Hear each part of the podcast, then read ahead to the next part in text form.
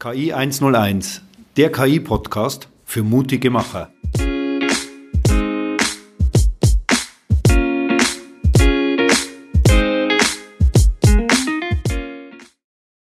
Hallo zu unserem Podcast KI 101. Mit mir dabei ist wie immer der Reinis. Hallo Reinis. Hallo Michael.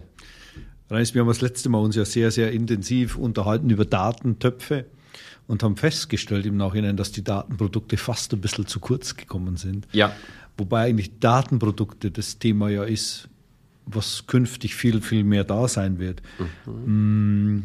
Vielleicht versuchen wir mal ein bisschen so den, den Bogen noch zu finden zum letzten Mal, wo wir ja aufgehört haben, eigentlich, warum benötigen KI Datenprodukte? Mhm. Also das wäre eins, dass wir noch mal ein bisschen ausführlicher da dazu sprechen. Und das andere ist natürlich die Frage, was für Nutzen oder warum brauchen Firmen künftig Datenprodukte? Mhm.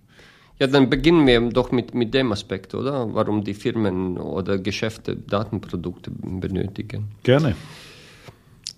Ich denke, also der erste Punkt, was mir einfällt, ähm, sind die neuen digitalen Geschäftsmodelle, die ich mit meinen Kunden und Partnern umsetzen kann. Weil man redet viel über digitales Geschäft, hm. Aber man weiß auch nicht so wirklich, ja, was, was heißt ein digitales Geschäft? Hm. Wo, wo, sind meine digitalen Produkte? Hm. Oder ich baue eigentlich Maschinen und jetzt soll ich irgendwelche digitalen Geschäftsmodelle hier hm. machen. Was, was, was sind das? Ich habe keine hm. Ahnung. Und wenn du dich erinnerst aus dem letzten Podcast, wir haben ja beschrieben, also wie man aus Datentöpfen Datenprodukte schafft. Ja. Und da sage ich, liebe Kollegen, das sind eure ersten digitalen Produkte mhm. und euer erstes digitales Geschäftsmodell könnte mhm. Verkauf von Datenprodukten sein. Und dann ist ganz einfach, das auch zu realisieren, mhm. weil ihr habt schon ein Produkt und Vertrieb muss das nur begreifen und dann verkaufen. Also nur natürlich ja. in Gänsefüßchen, weil das ist ja auch vielleicht nicht so einfach. Aber wenn, wenn ihr Datenprodukte erschafft und den Weg haben wir ja mhm. grob skizziert beim letzten Podcast, dann habt ihr das Produkt für euren ersten digitalen Geschäftsmodell. Ja. ich, ich stelle mir Folgendes vor, um, um ein bisschen praktisch zu werden. Ich versuche immer praktische Beispiele für mich selber im, im Kopf zusammenzumachen. Man könnte ja ein digitales Datenprodukt von einer Maschine zur Verfügung stellen. Mhm. Und für Folgeprozesse und für Folgemaschinen bei späterer Weiterentwicklung zum Beispiel zur Verfügung stellen. Ja. Ja, also ja. nehmen wir mal an, die Maschine schneidet irgendetwas, mhm. was auch immer. Also nehmen wir mal Laserschneiden an und ich stelle von diesen Prozessen ein Datenprodukt her. Ja. Ja, mit den gesamten Themen, die dazu sind. Ja. Also nicht nur zählen und quittieren, sondern mhm. das Know-how, das eigentlich genau. dazugehört. Und gibt es dann für die künftige Weiterverarbeitung ja an den Maschinenhersteller und sagt, das sind eigentlich ist ein Datenprodukt und jetzt kannst du mit der nächsten Maschine, die den nächsten Verarbeitungsschritt Richtig. macht, aufsetzen. Oder ich gebe diesen Datenprodukt auch Anlagenbauer und sage, das hat auch übrigens Name, ja, das heißt digitales Zwilling. Mhm. Hast du schon mal ja, gehört? Ich schon ja, gehört. Okay, ich sage, guck, du, pro, du projektierst eine neue Anlage und du brauchst für diesen Prozessschritt mein Aggregat, mhm. hast noch nie den eingesetzt. Du weißt nicht genau, wie das funktioniert. Und du weißt auch nicht äh, genau, weil das zum ersten Mal ist, wie du deine Anlage projektieren musst, damit mein Aggregat auch da wirklich gut reinpasst mhm. und auch mitfunktionieren kann. Hier digitale Zwilling von meinem Aggregat, du kannst deinen Planungsprozess mit Simulation anreichen und du kannst eigentlich deine Anlage erstmal, wenn auch du von anderen Aggregaten diesen digitalen Zwilling hast, wenn du äh, äh, die zusammenschaltest, mhm. dann kannst du eine virtuelle Anlage oder eine schlaue Anlage aufbauen und vieles davon simulieren, ohne schon ein Gebäude zu bauen, ohne irgendwie 20 Tonnen Aggregate durch den Gegend transportieren lassen, ohne das in dein äh, Workshop oder in dein Labor aufbauen müssen und mhm. äh, zwei Jahre testen müssen, ob das dann funktioniert. Also du hast so einen immensen Mehrwert von meinem Datenprodukt, das beschleunigt deine Anlagenentwicklung einfach um Jahre. Hm. Ist das nichts wert? Ja, das ist sehr wertvoll. Ja, genau. Klar. So. Ähm, zweite, also es gibt noch ein paar Gründe, Ja. warum die Geschäfte äh, bräuchten Datenprodukt. Haben wir auch beim, ich glaube zum Schluss bei dem letzten Podcast ähm, erwähnt. Wir haben ja in, sowohl in, in Business als auch Produktionsprozessen immer größeren Anteil dieser Prozesse, die sich mit Datengeneration beschäftigen. Ja, vielleicht erinnerst du, wir Ja. haben gesagt, von zehn Leuten, vier biegen, schweißen und löten und andere sechs eigentlich produzieren Daten. So, und äh, wenn das so ist, äh, dann äh, habe ich ja 60 Prozent no Aufwendungen, die ich nicht dann irgendwie wieder mir reinhole durch Verkauf oder durch Einlöse irgendwie. Ja? Und ähm, ein Grund, warum ich eben diese Datenprodukte brauche oder warum ich das, was die sechs Leute von zehn erzeugen, in ein Produkt umwandle, um einfach wirtschaftlich zu bleiben. Ich muss das Ding verkaufen, weil 60 Prozent von meinem Prozess beschäftigt mit dem Ding oder erzeugt das Ding. Also ich muss es verkaufen, sonst bin ich vielleicht nicht wirtschaftlich. irgendwann. Absolut. Ich glaube, das Ja. ist ein Riesenthema, denn Ja, die, diese Overhead-Kosten, Genau. die mittlerweile entstanden sind, ja, aus welchen Gründen natürlich, die, die nachvollziehbar. genau. Und man muss nicht exotische Gründe oder irgendwie sich was ausdenken, warum ich digitale Geschäftsmodell brauche. Du brauchst es, weil 60 Prozent von deinem Prozess produziert schon das. Verkauf's doch. Das ist dein Hauptprodukt. Ja, weil wenn über 50 Prozent dein Hauptprodukt ist nicht diese Maschine, die du lötest, sondern dein Hauptprodukt wurden Daten. Weil das Löwenanteil von deinem Prozess ja, nur sozusagen in Anspruch nimmt.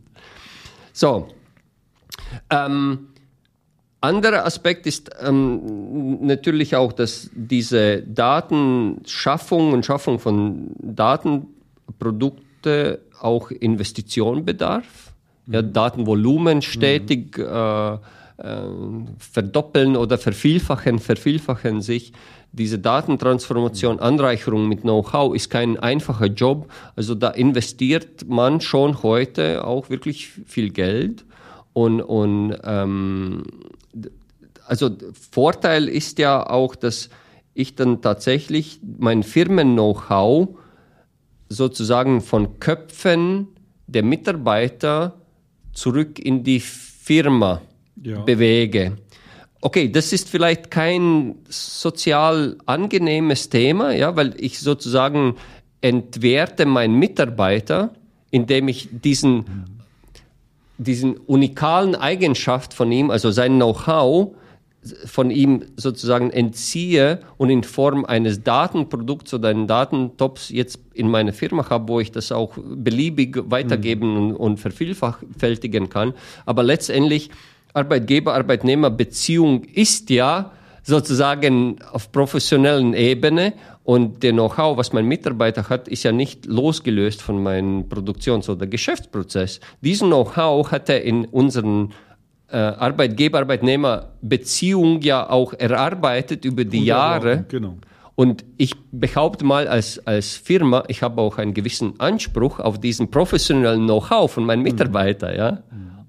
Er hat nicht den alleinigen Anspruch. Wir, wir haben ja viel mehr Themen drin. Wir haben ja diesen demografischen Wandel drin.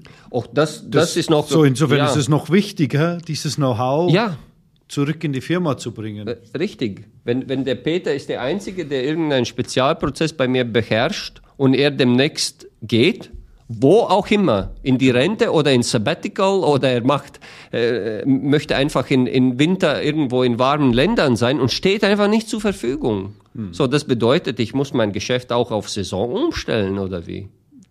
Was nicht funktionieren wird. Vielleicht würde ich ja auch machen, aber die Kunden sagen, "B- bist du verrückt?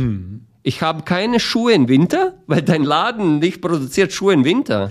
Also ich glaube, dieser soziale Aspekt, ja, und dann aber das, was wir als Konsumer und äh, noch haben möchten, das ist hof, oft auch nicht wirklich in Verbindung äh, gebracht, ja? Ja. weil alle sagen Flexibilität und Entgegenkommen und, und äh, weißt Ja. du, Arbeitsplätze, aber oft geht's gar nicht darum, sondern oft oder am meisten in, in jeden produzierenden Firma geht doch um die Bedürfnisse oder Nachfrage von den Konsumenten Genau. zu befriedigen. Und das sind du und ich. So ist es auch.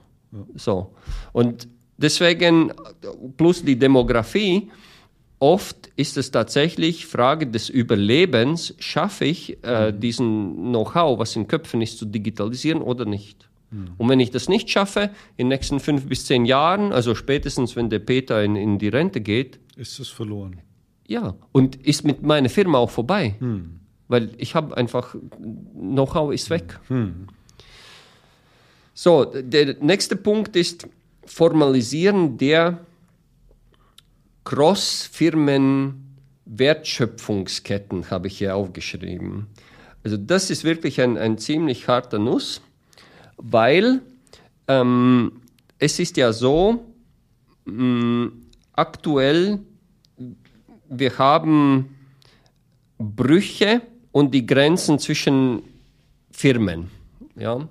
Und eine Firma in einer größeren Wertschöpfungskette produziert Schritt A und dann Erzeugnis gibt eine Firma B, die dann Schritt, Schritt B produziert. Ja? Bis irgendwann mal äh, der Produktionsprozess ist so weit, dass der Konsument kommt und dann verbraucht dieses Erzeugnis. Ja? Und ähm, die, die Herausforderungen sind ähm, die Gestaltung von, dem, von diesen immer komplexer werdenden Wertschöpfungsketten. So, und was wir heute sehen, auch bei unseren Gesellschaftern und Partnern, die Firmen, ähm, um die Effizienz zu steigern, erweitern deren Geschäft in Richtungen, die vorher gar nicht betrachtet wurden. Zum Beispiel ein, ein Hersteller von Elektronikkomponenten äh, fährt in den Ländern mit wertvollen Sanden und kauft die Sande ein. Ja, früher hat das äh. Rohstoffproduzent für mich gemacht und hat schon fertige, weiß ich nicht, Silika Silikatenplatten oder irgendwas äh, oder Keramik schon bereitgestellt. Ja. Und heute macht das meine Firma selbst, weil ich dann diese Wertschöpfungskette viel effizienter gestalten kann. Oder das Thema Recycling. Ich habe bisher Anlagen produziert oder von mir aus, äh, weiß ich nicht, irgendwelche Handys. Und jetzt beschäftige ich mich auch mit äh, Recycling von diesen Handys, weil dadurch äh, ich wieder gewinne ja diesen wertvollen äh, Prozess. Genau, und wertvollen Komponenten oder kann wiederverwenden die Sachen, die noch gut sind und somit auch habe effizienteren Prozess. So. Und es ist so, entweder habe ich ähm, ganz viel Geld oder Ressourcen und ich kaufe dann diese äh, Spezialisten links und rechts von mir und integriere in meine Firma. Dann sind die aber weg vom Markt, weil die sind integriert bei mir und stehen anderen nicht zur Verfügung, außer ich erlaube das, aber in der Regel, warum sollte ich? Oder aber ich habe nicht ausreichend Geld und ich muss mit denen kooperieren, ohne die aufzukaufen und ohne die zu integrieren. Ja? Und dann wäre doch wirklich gut, wenn wir unsere Prozesse so stark miteinander integrieren könnten, dass Eindruck entstehen würde, als ob wir eine Firma wären. Ja. Obwohl in Wirklichkeit wir sind zwei separat, aber wir sind so gut in, integriert. Der Informationsfluss ist so gut geregelt und transparent, dass jemand betrachtet diese Wertschöpfungskette von unseren zwei Firmen und sagt, boah, das ist ja so effizient, als ob, seid ihr denn eine Firma?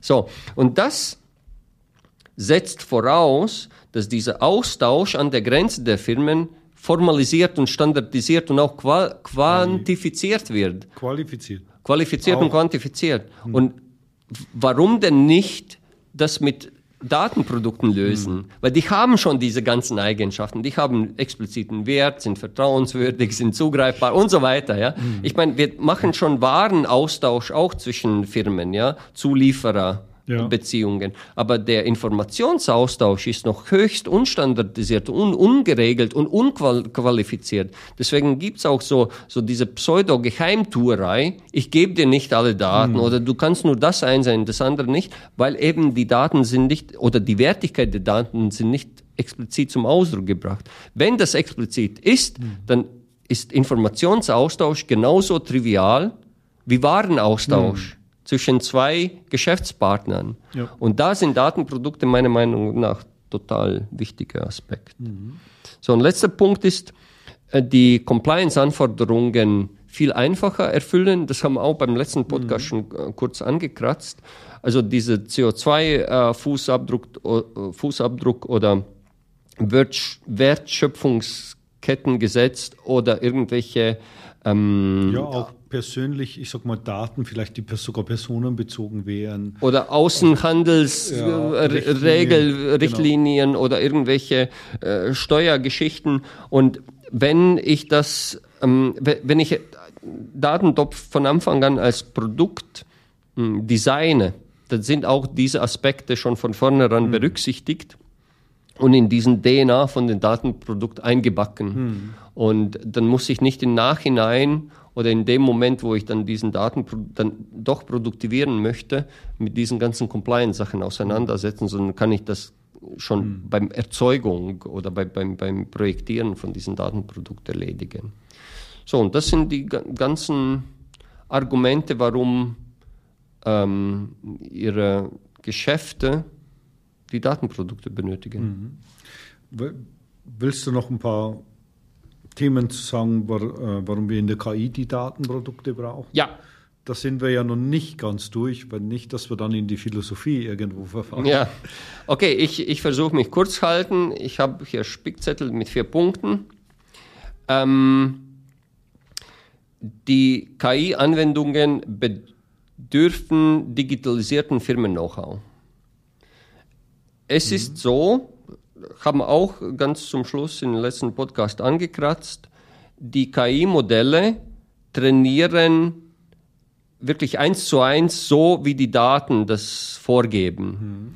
Wenn Daten falsifiziert sind, beabsichtigt oder unbeabsichtigt, wenn die äh, so ge- gebiased sind oder in eine Richtung äh, ähm, schief Gefärbt, gefärbt. gefärbt oder eine Schieflage haben, dann hat auch Modell äh, diese Färbung oder Schieflage. So und das bedeutet, dass ein funktionierendes KI-Modell oder KI-Anwendung setzt voraus, dass die Daten tatsächlich wahrhaftig und vertrauenswürdig sind. Sonst kann er nicht gescheit lernen. So, und das ist wie so ein mm, nicht wirklich. Eine wechselseitige Beziehung. Genau. Symbiose, oder? Symbiose, wunderbar. So, eine funktionierende KI-Anwendung setzt voraus ein, ein, äh, wirklich ein Datenprodukt. Ja, und mit Datenprodukten können wir, haben wir viel bessere Aussichten, eine funktionierende KI-Anwendung zu erschaffen. Ich habe sogar noch eine andere Idee dazu. Weißt du, eigentlich ist doch das sogar gut, weil wenn die Leute vorher bescheißen würden in den Daten, Mhm. Ja. würdest du das doch dann sofort merken an dem KI-Modell. Ja, weil der Modell würde auch bescheißen. Genau. Weil er hat das gelernt. Ja, das ist wirklich wie ein Kung-Fu-Film. So ist es. Das hat doch auch die schöne Seite. Ja, ja. Also Okay. oft jetzt auch mit diesen Färbungen, man meint, dass man in Modellen das irgendwie einkodieren Mhm. kann. Das ist Schmarrn. Modell trainiert einfach objektiv das, was in Daten vorhanden ist. Nicht mehr und nicht weniger. Ja, ich denke, dass diese Diskussion ist ja, was eigentlich aufgekommen ist im ganzen Chat-GPT. Ja. dass das genauso beeinflussbar ist, wie wir jetzt drüber reden, nämlich wenn ich was anderes reingebe mit einer anderen Färbung, dann wird Ja. es diese andere Färbung bekommen. Richtig. Also deswegen ist ja KI nicht unbedingt gefährlich per se, sondern Ja. es ist einfach, mit welcher Intention oder mit welcher Ja. Farbe gehe ich da rein, Richtig. um dieses Modell zu manipulieren Ja. oder was auch immer, wie man Und das nennen will. Diese Modelle sind einfach Spiegel unserer Gesellschaft. Mit allen Facetten, mit allen schönen und hässlichen Seiten, ja. Und genauso wie, wie ich ähm, ein, ein Mensch manipulieren kann, mit welcher auch immer Absicht, genauso ist dieses KI-Modell, ähm, sage ich mal, Gegenstand der Manipulation, weil er lernt mit denselbigen Regeln wie ein Mensch. Ja, Genau. und das ist genauso ähm, auch bei, bei, also deswegen Datenprodukte ähm, müssen das widerspiegeln, was in dem Geschäfts- oder Produktionsprozess passiert, sonst wird das Modell auch nicht funktionieren. So, der, der nächste Punkt ist ganz banal. Die Ad-Hoc-Datenverfügbarkeit ist essentiell, um sogenanntes Rapid Application Development machen. Also wir müssen ja ganz oft explorativ die KI-Modelle trainieren und da ist es wichtig, dass die Daten sozusagen ad hoc verfügbar mhm. sind. Und wenn du dich erinnerst aus letzten Podcast, eine Eigenschaft von Datenprodukten ist, dass die zugreifbar sein, accessible, mhm. ja. Und das ist eine super Voraussetzung für so rapiden Anwendungsentwicklung im KI-Umfeld, weil ich weiß, wenn ich loslege mit meiner KI-Anwendung, die, die Daten werden zur Verfügung hm. stehen. Mhm. Und nicht erst nach ein paar Wochen, wo wir schon eigentlich schon fertig wollten, mhm. wie das oft bei uns ist aktuell. So, okay. Ähm, ein, ein interessanter dritter Aspekt ist, dass äh, die KI-Anwendungsentwicklung heutzutage auch immer noch ähm, oder noch zusätzlich Datenproduktentwicklung ist, weil mhm. fünf, bis zu 75 Prozent von unserer KI-Anwendungsentwicklung, wir beschäftigen uns mit Datentransformation genau. und müssen diesen Datentopf in einen Zustand bringen, wo es nach Datenprodukt aussieht. Mhm. Weil der Modell wird sonst Schmarrn äh, mhm. trainieren, wenn die Daten nicht verfügbar sind, dann, dann verlieren wir Zeit und sind nicht so schnell. Und sozusagen, wenn, wenn die Firma heute ein, ein KI-Anwendungsentwicklungsprojekt macht, dann ist es auch gleichzeitig ein Datenproduktentwicklungsprojekt. Äh, mhm. Und das ist wieder eine schöne Symbiose. Ja, und ähm, anderer Aspekt ist, guck, wir haben diesen KI-Anwendungsentwicklungsprojekt, aber 75 Prozent von der Entwicklung haben wir in Datentransformation investiert. Mhm. Das ist ja auch wahrscheinlich viel Zeit und Geld investiert worden. Warum dann diesen Erzeugnis nicht zu einem Produkt machen? Genau. Ja? Ähnlich wie bei Produktionsprozess. So, und, und ähm, letzter Punkt ist auch interessant. Also, wenn wir feststellen, dass der KI-Modell tatsächlich funktioniert und richtige Empfehlungen, äh, Empfehlungen oder äh, äh, richtige Vorhersagen macht in dem Produktionsprozess, ist das automatisch ein Garant, dass die Daten, mit denen dieses KI-Modell trainiert wurde, sind wahrhaftig und vertrauenswürdig. Mhm. Ja, und wir können sozusagen ein funktionierendes KI-Modell als Qualitäts Gate oder ja, als, als, ja, als, als Qualitätsreferenz nehmen oder nehmen und sagen, weil KI-Modell funktioniert, ich kann dir garantieren, dass dieser Datentopf, den wir genutzt haben, tatsächlich wahrhaftig und vertrauenswürdig genau. ist. Sonst hätte ja der KI-Modell ja, nicht funktioniert. Also ich würde sagen, ein Qualitätsspiegel nochmal sagen. Genau. Ja. ja. Und das ist auch ein, ein schöner äh, Symbiose-Effekt, mhm. weil wir sozusagen, wenn wir ein, ein normale Prozesssoftware entwickeln und die dann Daten erzeugt. Wir haben noch keine Garantie, dass die Daten ja. wahrhaftig sind, aber wenn wir ein funktionierendes KI-Modell haben, dann haben wir schon Garantie, dass die Daten wahrhaftig mhm. sind. Und das, das ist ein interessanter also schöner, schöner Seiteneffekt eigentlich. Richtig. Der automatisch entsteht ja. bei, bei, der KI-Anwendung. Genau. Mhm. Rein, vielleicht, wir haben noch ein paar Minuten zum Philosophieren. Ja. Ich würde gern mit dir mal philosophieren, ein bisschen über so ein Thema. Wie, wie, wie kommt es eigentlich jetzt so zustande, dass wir auf die Daten so viel Wert oder, oder Datenprodukte so viel Wert legen müssen? Mhm. Weil mm, vorher haben wir das ja gar nicht beachtet. Ich meine, ja. ich darf das sagen, ich war mal Geschäftsführer einen, äh, für einen Automotive-Zulieferer und wir haben eigentlich uns nur die Prozesse immer angeschaut. Ja. Also die Daten waren für uns ich will nicht sagen nicht existent, das stimmt nicht, weil ja. wir haben Lagerware da haben wir sehr wohl drauf geschaut. Mhm. Aber eigentlich haben wir die ganzen Firma so prozessoptimiert ausgerichtet. Ja. Und nur in diesen Prozessthemen reingeschaut. Okay, also ich, ich weiß nicht warum, aber ich habe eine subjektive Meinung dazu. Ähm, und, und eine Theorie, die vielleicht wir könnten noch validieren mit, mit ein, ein paar schlaueren Leuten demnächst. Und meine Theorie ist, dass vielleicht ich, ich weiß auch nicht, ob nur wir in unserer Gesellschaft oder die gesamte Gesellschaft von, von in der Deutschland oder auf der Welt auch ein bisschen so in Wandel, in Wandel äh, sich befindet. Ähm, diese Konzentration auf Prozess, behaupte ich mal, kommt aus den Zeiten, wo wir große Nachfrage befriedigen mussten und das Angebot also an die Nachfrage angleichen mussten. Mhm. Ja. Und das fing an mit, mit äh, Schlachthöfen in Cincinnati und Fließband äh, in, in Ford-Fabriken, ja, wo wir einfach mh, für die Gesellschaft diese beispielhaft die Autos produzieren mussten und die Gesellschaft wollte mehr Autos, mhm. als, als wir sonst äh, mhm. produziert hätten können. Oder in Cincinnati, man äh, wollte viel mehr Schweinefleisch essen, als es da, okay. als es möglich war, mit konventionellen Methoden die zu schlachten und zu zerteilen. Ist auch ein schönes Thema. Und meine Theorie ist, dass mittlerweile diese Angebot und Nachfrage, das ist gesättigt. Mhm. Okay, wir haben immer noch Inzidenten mit Evergreen und plötzlich elektronische Komponenten, mhm. aber das sind andere Gründe, das mhm. sind eher logistische Gründe, die, die zu diesen Störungen führen und die sind ja auch kurzfristig. Ähm, aber im Allgemeinen, ich glaube, diese Nachfrageangebot ist mittlerweile auf selben Level oder mhm. auf, auf ähnlichem Niveau und ähm, als, als Konsument man verschiebt seine Aufmerksamkeit. Also man okay. sagt, mhm. Mm, ich. Ja, ich glaube auch dieses Denken wird wieder anders. Man will nicht immer nur mehr, mehr, mehr. Genau.